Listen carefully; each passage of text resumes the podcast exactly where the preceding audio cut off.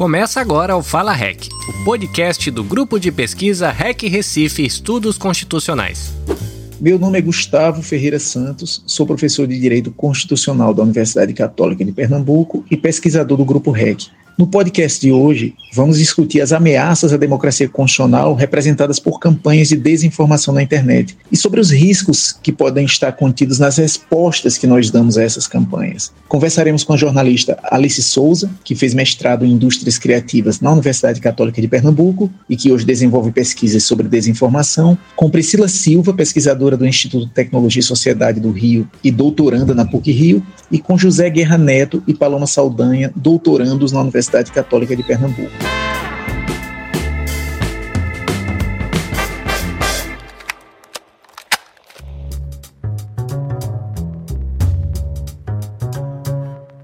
Desde 2016, quando houve o plebiscito do Brexit e a eleição de Trump, o mundo está assustado com o poder do uso da internet para manipular o debate político. Em 2017, fake news, apesar de não ser uma palavra apenas, apareceu como a palavra do ano no dicionário Collins. Eu quero começar a conversa perguntando a Alice se a expressão fake news serve para dar nome a esse fenômeno. O termo fake news ganhou projeção depois das eleições de 2016 nos Estados Unidos, quando Donald Trump foi eleito, para designar um fenômeno que estava se tornando cada vez mais claro, que era a disseminação de campanhas de mentira é, nas redes sociais. Durante aquele período, esse foi um termo que foi se popularizando e que acabava é, definindo né, o fenômeno. O que acontece é que rapidamente esse termo, fake news, passou a ser utilizado também por pessoas que disseminam desinformação ou por políticos que têm a intenção, na verdade, de caracterizar fake news e definir fake news como aquilo que vai de encontro ao pensamento é, e às ideias deles. Então, por isso, a gente que estuda o fenômeno, né, acabou deixando esse termo de lado e adotando é, o termo desinformação para caracterizar um fenômeno que é muito mais do que inventar uma história, publicá-la é, abarca outros tipos de, de boatos, de mentiras, né? A gente tem, por exemplo, a Claire Wardle, da First Draft, que é uma iniciativa que luta pela alfabetização midiática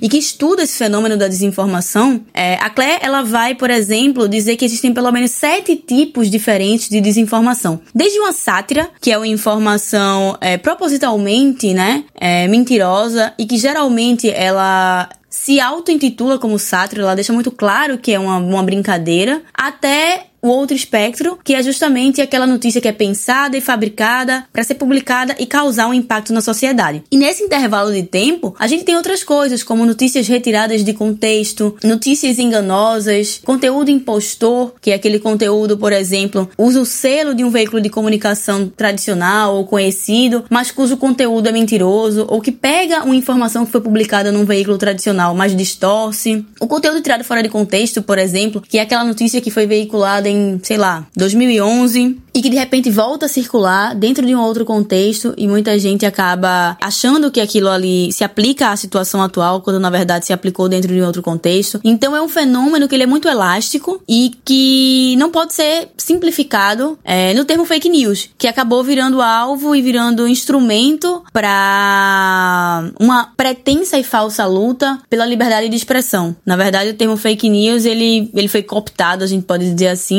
Então a gente costuma dizer hoje que existe um ecossistema de desinformação, né? Uma rede de, de formas de produzir desinformação. E por que é importante saber disso? Porque uma das grandes dificuldades é, que existe, mesmo entre quem estuda o fenômeno, não só aqui no Brasil, como no mundo todo, por exemplo, entender e definir desinformação. Em nenhum lugar do mundo há um consenso claro sobre o que é desinformação. E por não haver um consenso muito claro, acaba dificultando a criação de uma legislação que seja totalmente eficiente no combate a esse tipo de prática. Vários pesquisadores do mundo se reúnem anualmente para discutir a, a, o fenômeno da desinformação. Vários pesquisadores já se reuniram especificamente para tentar conceituar desinformação, mas a gente tem hoje uma série de plataformas, uma série de mecanismos, então todo dia existem novas formas de produzir desinformação surgindo. Então seria um pouco leviano é, conceituar como uma única coisa o que é desinformação. E aí, por essa falta de conceito claro e de consenso, acaba se tornando difícil definir desinformação e acaba sendo difícil legislar sobre desinformação. Então, quando se tenta legislar sobre desinformação sem ter um,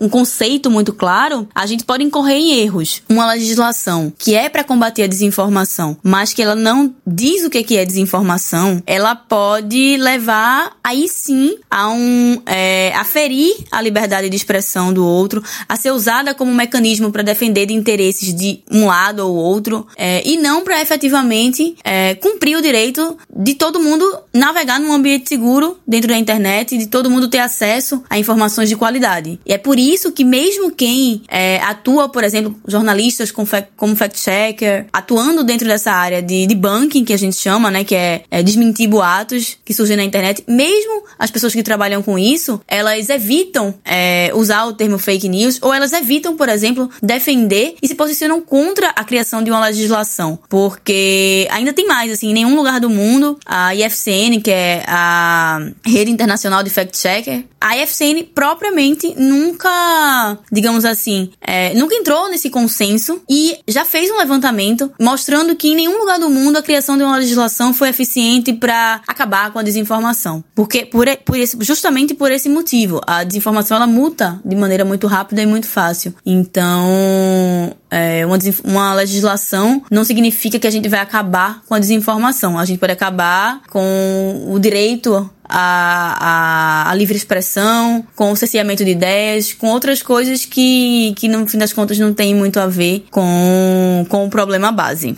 Como você disse, essa é uma preocupação mundial. Na Europa, é, a Alemanha e a França já editaram leis que aumentaram a responsabilidade das redes sociais. Foram editadas em países com democracias fortes. É improvável que tragam consequências graves para as democracias dos dois países, mas as leis estão sendo bastante questionadas, em especial porque podem inspirar outros países com democracias mais frágeis a editarem leis parecidas, mas com consequências desastrosas, levando a práticas de vigilância e de censura. No Brasil, Senado já aprovou e está em análise na Câmara dos Deputados um projeto de lei, o PL 2630, que cria uma lei brasileira de liberdade, responsabilidade e transparência na internet. Como outras iniciativas pelo mundo, precisaria de uma análise mais cuidadosa para não criarmos novas ameaças a direitos. Eu pergunto à Priscila, que tem estudado o projeto, quais os pontos positivos e os pontos negativos que ela identifica nele. Bom, eu acredito que como pontos positivos dessa lei, primeiramente é partindo da intenção, né? A, lei ela parte de uma discussão é, importante na nossa sociedade, num período importante. É, é, importante discutir sobre essa questão. É uma questão que vem é, gerar, gerando uma tensão tanto nas plataformas, no poder judiciário, no poder legislativo. É importante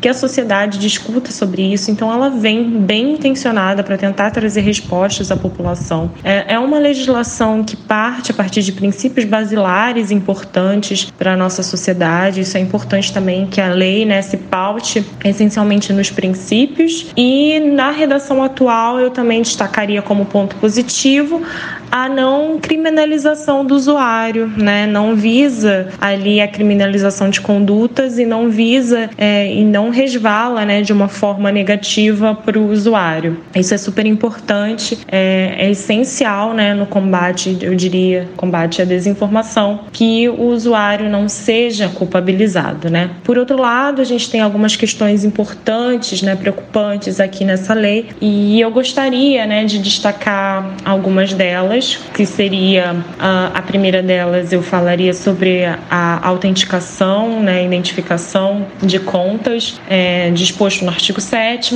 destacaria a questão do, da rastreabilidade disposta no, disposta no artigo 10, uh, ah, sobre a moderação de conteúdo no artigo 12 e estabelecimento de sede e acesso a dados no artigo 32. Acho que são alguns dos pontos né, que, que me chamam a atenção, que precisariam ser melhorados, né, mais discutidos para a gente chegar a uma melhor aplicabilidade né, sobre essas questões. Quanto à primeira questão, questão autenticação de contas, né, apresentação de documentos, necessidade de identificação estabelecida no artigo 7 acredito que o artigo 7 ainda que ele tenha sofrido já algumas modificações, né, no sentido de trazer uh, alguns requisitos, né, algumas necessidades específicas, umas situações específicas para que haja a necessidade dessa, desse pedido de identificação, ainda assim, é, essas situações são muito genéricas. Então, acredito que a concessão, né, o pedido de concessão aos provedores é,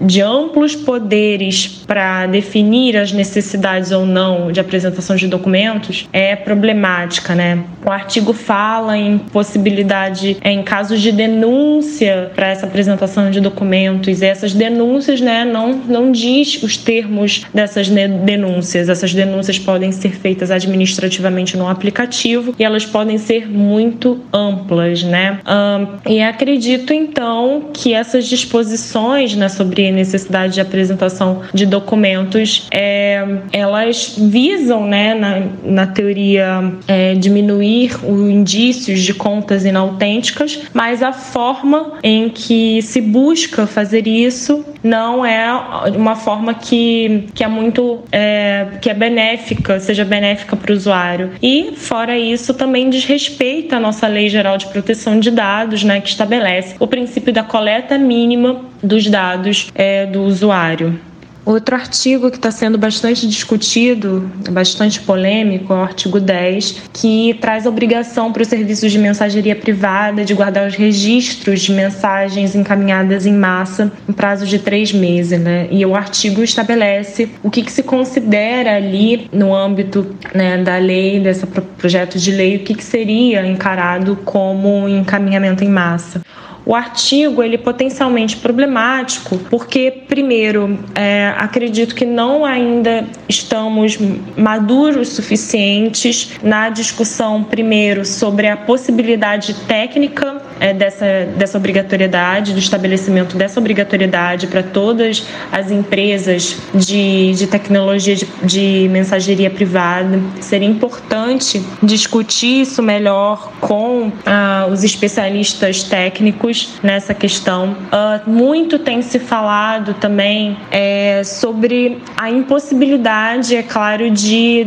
da plataforma identificar quando potencialmente ah, uma mensagem encaminhada se tornaria viral e por isso é, essas empresas né, teriam que recolher, né, teriam que armazenar todos esses metadados desde o início, desde quando a mensagem fosse encaminhada pela primeira vez. Né? Isso gera também um aumento né, da quantidade de dados recolhidos, a quantidade de dados desnecessariamente recolhidos. E a ideia seria para fins de investigação. Né? Nós já temos o Marco Civil da Internet que responde essa possibilidade de guarda de dados para fins de investigação. Então, a meu ver, a princípio, esse artigo seria desnecessário, além de, é claro, é, precisar discutir a viabilidade técnica disso, é, quais os custos dessa implementação para a inovação inovação tecnológica e se de fato a, a guarda de conteúdo estaria de fato é, preservada e garantida nesses casos. Isso é uma questão que preocupa demais para evitar a perseguição de grupos né, e, é, e gerar também um, uh, uma inibição na, na possibilidade do exercício da livre expressão em um ambiente em que se promete né, um sigilo sigilo maior das comunicações. Então, por isso que esse artigo 10 preocupa e eu acho necessário discutir melhor com a comunidade técnica para que a gente possa, então, amadurecer essa questão, ver é, com detalhe né, a sua possibilidade técnica, a sua aplicabilidade e, ao mesmo tempo, garantindo que ela não exceda, né, não ultrapasse os direitos do cidadão no, na garantia do sigilo das comunicações. Então, seria mais nesse sentido a crítica ao artigo 10. O artigo 12, ele também traz algumas problemáticas, ele trata sobre moderação de conteúdo da plataforma né? O artigo 12 também ele permite uma ampla filtragem de conteúdo por parte dos provedores. A abordagem, né, ela pode essa abordagem muito ampla pode trazer alguns riscos à liberdade de expressão por justamente trazer uma dificuldade, né, de trazer uma linha clara entre o que, que é de fato classificado como desinformação, né? A definição de desinformação foi retirada acertadamente, né? Retirada da proposta do PL, mas as exigências, né, do artigo 12 fazem com que a plataforma tenha que, em última instância, definir o que, que é desinformação dentro do seu âmbito, seu âmbito para que ela não seja responsabilizada. E esse conjunto de regras muito ampla, né, nas plataformas é, quanto à moderação de conteúdo traz esses riscos à liberdade de expressão nesse sentido. Então, a plataforma com medo de ser responsabilizada, eu acredito que ela vai imprimir mais ainda né, os conteúdos. E acredito que esse conjunto né, de regras estabelecidas no artigo 12, ele também deve, assim como a minha opinião do artigo 10, deveria, ele deve ser maturado, né, deve sofrer uma discussão maior, né, uma maturação para que, de fato, na verdade, a gente chegue a uma conclusão melhor definida, né, a partir de uma construção conjunta, multissetorial, né, com diversos agentes, contando com a participação do setor privado, da sociedade civil, da academia e do governo, para que se possa construir um sistema muito bem adequado de corregulação, a exemplo do que tem feito a União Europeia. Então, acho que ainda precisa ali é, amadurecer esse debate também é, com a participação de múltiplos atores. O último ponto que eu destacaria sobre críticas né, ao, ao PL 2630 seria o artigo 32, estabelecimento de sede e acesso de dados. Né? Essa obrigação, no fundo, na verdade, eu não vejo que está em conformidade com o funcionamento da internet, porque a nossa internet ela tem uma natureza de ser sem fronteiras, né? permitindo então um acesso a serviços para além das fronteiras do país. Então, muito complicado estabelecer essas exigências né, é, de acesso a dados no exterior e sem que isso seja feito através de um acordo internacional. É, então, o problema é a, a metodologia, né, através de uma lei e não de um acordo internacional. Então, é preciso fazer ali, eu acho que o caminho mais adequado para estabelecer esse acesso a dados né, internacionalmente seria então através de esforços diplomáticos, de uma cooperação internacional, até para olhar né, a, a, livre circulação de dados, a melhor transição de dados né, entre esses países, não prejudicando também a economia. Então, nesse sentido, o artigo 32 ele é problemático porque é, não deveria ser feito pela via legislativa. Então, essas são as minhas contribuições, né, os meus pontos sobre o PL, essa versão né, do PL 2630.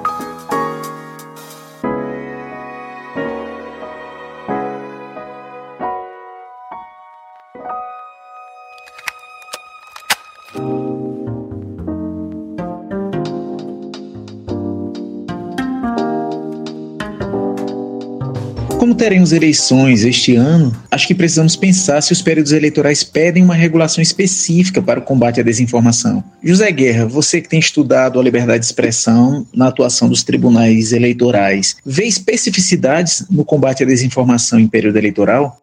O período eleitoral representa algo muito interessante e muito peculiar no que diz respeito à liberdade de expressão e de propositura de alternância de poder no país, seja no âmbito local, seja regional, seja nacional. Além disso, nós temos que observar que o período eleitoral é muito curto com relação à propagação de ideias e informações para que o eleitor tenha de fato conhecimento sobre as, as plataformas de governo e de campanha de cada um dos candidatos. Por isso é de extrema importância para a justiça eleitoral e também para o processo democrático que as verdades ditas e propagadas pelos candidatos, seja em rede televisiva de concessão como rádio e televisão, seja via internet, por plataformas de eh, mídias sociais, que se, é, a, se apresente como uma verdade para todos aqueles que estejam envolvidos, direto ou indiretamente, no processo democrático. Por isso, é de fundamental importância que a justiça eleitoral e que a legislação, seja por meio das resoluções do TSE, seja pelas legislações infraconstitucionais produzidas pelo Congresso Nacional, venham a favorecer o combate à disseminação de inverdades, ou seja, aquilo que a gente já conhece como fake news. E nós já sabemos o resultado dessas fake news nas eleições de 2018. Para as eleições de 2020, a Justiça Eleitoral está combatendo veementemente por meio de toda uma estrutura de atuação em prol de favorecer com que o processo democrático seja limpo e transparente, evitando ao máximo a propagação de fake news. Eu concordo que a preocupação deve ser maior nesse período. Daí eu acho mais fácil justificar uma regulação na comunicação de partidos e candidatos do que justificar a regulação da comunicação cotidiana. Mesmo assim, com os cuidados para não é, justificarmos o um monstro, né? É, aliás, estamos em meio a dois monstros. Tem o monstro da desinformação e o monstro da resposta desproporcional. Paloma,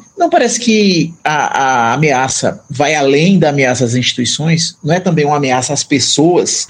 Eu costumo dizer que a desinformação atinge primeiramente as pessoas físicas para em seguida atingir as instituições. Ou melhor, prepara as pessoas para aceitar o que as instituições promotoras de desinformação irão propor. Então, ao promover essa desinformação ou ao utilizar campanhas de desinformação na sociedade, a gente verifica sem a menor cerimônia um projeto de alienação sendo colocado em prática. Ou seja, as pessoas perdem a noção do que é verdadeiro ou falso, automaticamente perdem o direito à autodeterminação informativa que é o direito a escolher quais meios e conteúdos serão utilizados para se informar e formar a sua opinião sobre qualquer assunto, e atrelado a isso, passam a acreditar numa verdade mais confortável ao seu esforço intelectual, que no momento em que o cidadão está inserido numa bolha virtual, né, ou bolhas de informação recheadas de desinformação, por causa de um perfilamento criado pelas grandes empresas, essencialmente digitais, diga-se de passagem que o intelecto não funciona da maneira crítica esperada. E aí o que, que acontece? As instituições, sob o argumento de estarem querendo proteger o cidadão, terminam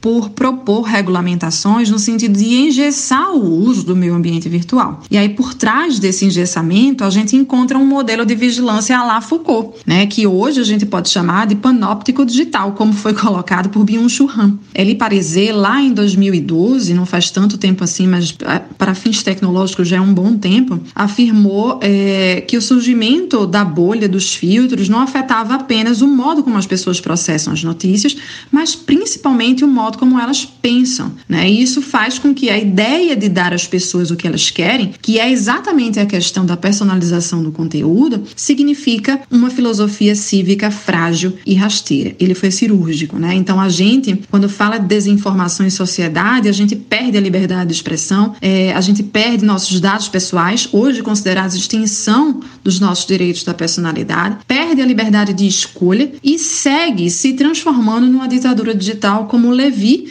e Harari já tinham previsto. É verdade, Paloma. Eu acho que a gente está ainda começando a entender o fenômeno tem que ter esse balizador na luta contra essas campanhas de desinformação, que é a garantia dos direitos fundamentais e a garantia das instituições democráticas. A gente precisa garantir, como vocês todos destacaram, direitos fundamentais como liberdade de expressão, autodeterminação informacional. Eu acho que nessa batalha nós precisamos evitar a postura kamikaze, que é a postura de quem investe com todas as suas forças contra o inimigo e destrói o inimigo, mas também se destrói. Acho que a reação precisa ter um foco claro nesses grupos profissionalizados de produção e compartilhamento de mentiras que tem a intenção de confundir e de prejudicar pessoas e instituições. É uma batalha não apenas contra a mentira em abstrato, é uma batalha pelo fortalecimento da democracia constitucional, que precisa aprender com essa crise que, que, que foi provocada pelas campanhas de desinformação. Eu acho que nós precisamos trabalhar com a ideia de resiliência constitucional, fortalecimento da capacidade de enfrentar os inimigos, preservando a estrutura. Agradeço as contribuições de todos e acho que elas ajudaram bastante, provocaram, como eu esperava. Abraços a todos.